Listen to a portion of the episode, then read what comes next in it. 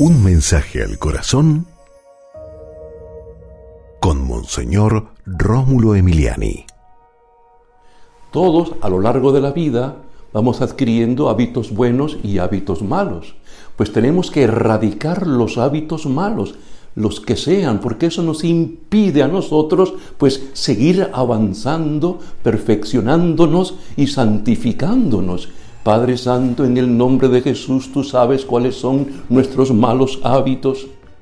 Arranca de raíz, Señor, eso que nos hace daño, eso que nos impide seguir adelante, santificándonos y ayudando a otros a ser mejores. Sí, Padre, en el nombre de Jesús te pedimos que nos ilumines para detectar nuestros malos hábitos y para luchar, para echarlos fuera, erradicarlos y ser hombres y mujeres libres para amar, para servir.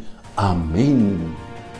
Y recuerda, con Dios eres invencible.